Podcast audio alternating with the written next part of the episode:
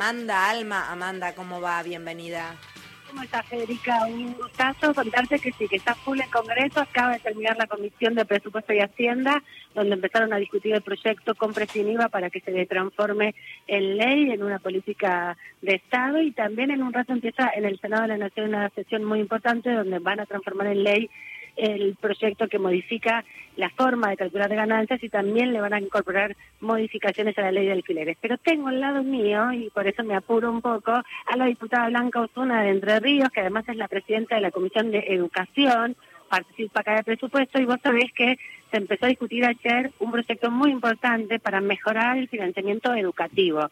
Así que quiero aprovechar primero para preguntarle cómo vio esta reunión de compra sin IVA y la importancia del proyecto y después te dejo conversando, si te parece, Federico, un ratito con ella para que te cuente de financiamiento educativo que estuvo el ministro. Dale, vamos, ¿Cómo viste, Blanca, esta primera presentación de este programa que ya se implementa en el país, pero que se quiere transformar en una política desde el Congreso? Es verdad, creo que la justificación de, del proyecto de ley tiene que ver con los avatares de eh, definiciones que en su momento tuvo nuestro gobierno, que Macri dejó sin efecto, creo que el ministro Duhovne, eh, y que tenía que ver con esta, esta decisión de mejora en, en, el tema del costo de, de, los productos de la canasta básica a partir de la eh, disminución de lo que es el impacto que tiene el IVA en esto. Así que la reunión fue tránsito muy amablemente y con, me parece, tácitos acuerdos. ¿Quién se va a oponer? Estamos hablando acá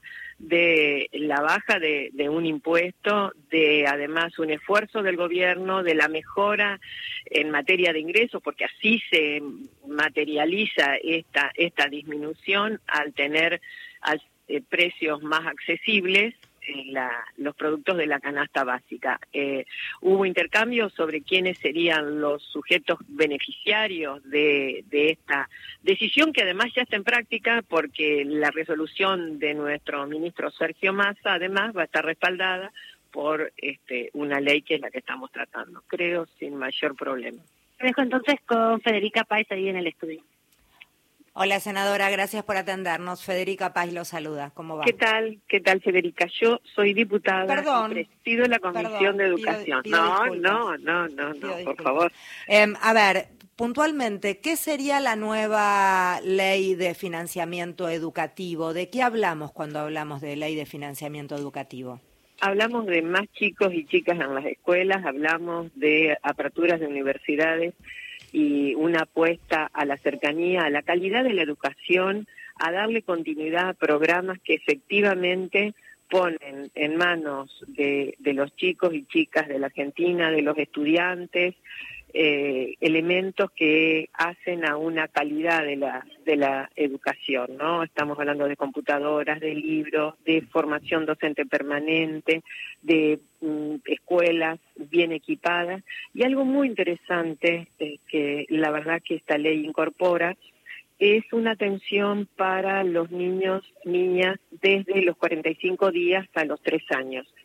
Si bien esa no es una franja de la escolaridad obligatoria, en realidad la apuesta es eh, a acompañar una inversión que, que sostenga el, la posibilidad de trabajo, de estudios de, de adultos que no tienen dónde dejar sus sí. niños, niñas, cuando uh -huh. quieren trabajar. Y estamos es... pensando básicamente en mujeres a cargo de niños, en familias monoparentales, varón, mujer, lo que lo, quien esté a cargo de, de, niños. Resolver eso es una cuestión estratégica para posibilitar, eh, la verdad, esa, esa oportunidad, ¿no? De mayor ingreso por posibilidad de trabajo o de mayor formación en, en cuanto a posibilidad de estudio.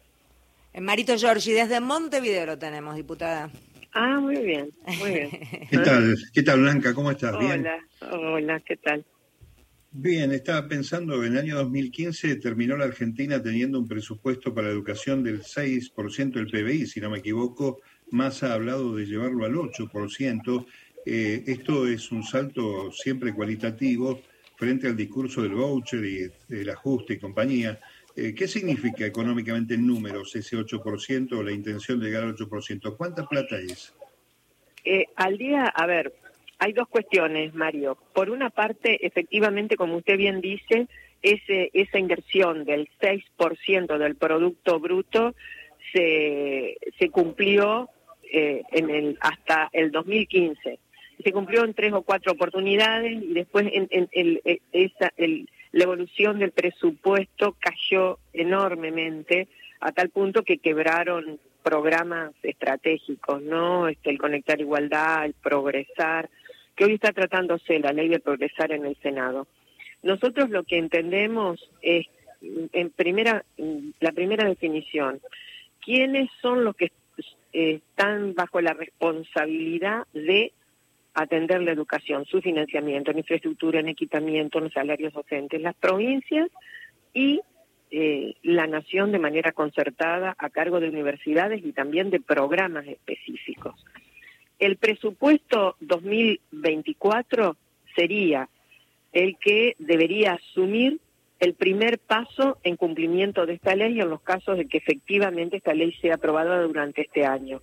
¿Por qué? Porque el proyecto lo que plantea es eh, vamos entre el 2024 y el 2030 a lograr ese 8% de Producto Bruto Interno. Este, esa afectación hoy no está definida en términos numéricos, pero debiera definirse en ese primer paso 2024, con, con un camino que, bueno, que regula 6.5% para la escuela obligatoria y eh, un 1.5% para las universidades. Pero creo que de todas maneras este, un avance sustantivo que hoy podamos discutir esto y que además en esa discusión de ayer, donde estuvo el ministro con su equipo en pleno y que va a tener continuidad la semana que viene, este, no haya voces en contrario, porque en realidad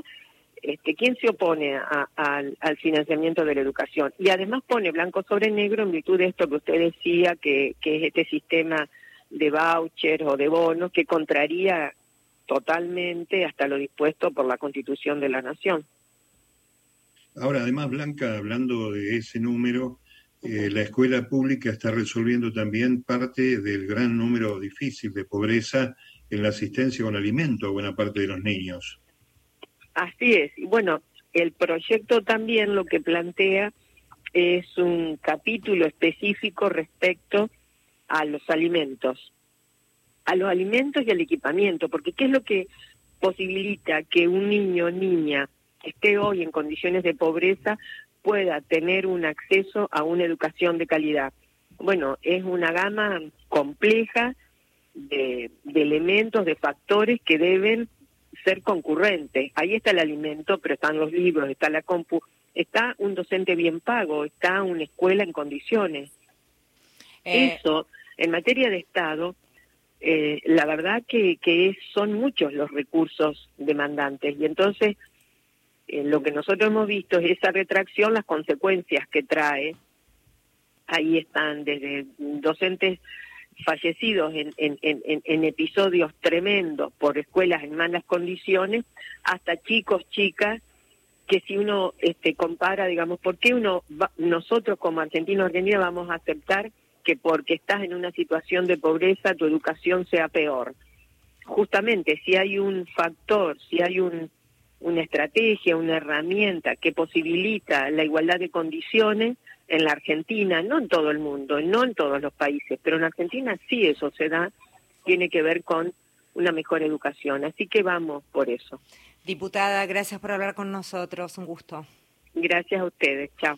Era la diputada Blanco Zuna allí junto con Amanda Alma, acreditada en el Congreso de la Nación. Amanda, ¿andas por ahí? Contestó sobre toda la discusión y, como les decía, en el Senado en un rato empieza una sesión muy importante, la pueden seguir por Senado TV, tiene muchos temas, entre ellos, como decíamos, alquileres, financiamiento del plan Progresar, universidades y ganancias como uno de los principales temas también que ya está transformando en ley. Así que mucha, mucha actividad. Va a estar divertido. Cualquier cosa, chiflá. Dale, después Dale. Lo, lo, llamo más tarde. Un Dale, beso enorme. Amanda Alma, entonces, desde el Congreso de la Nación.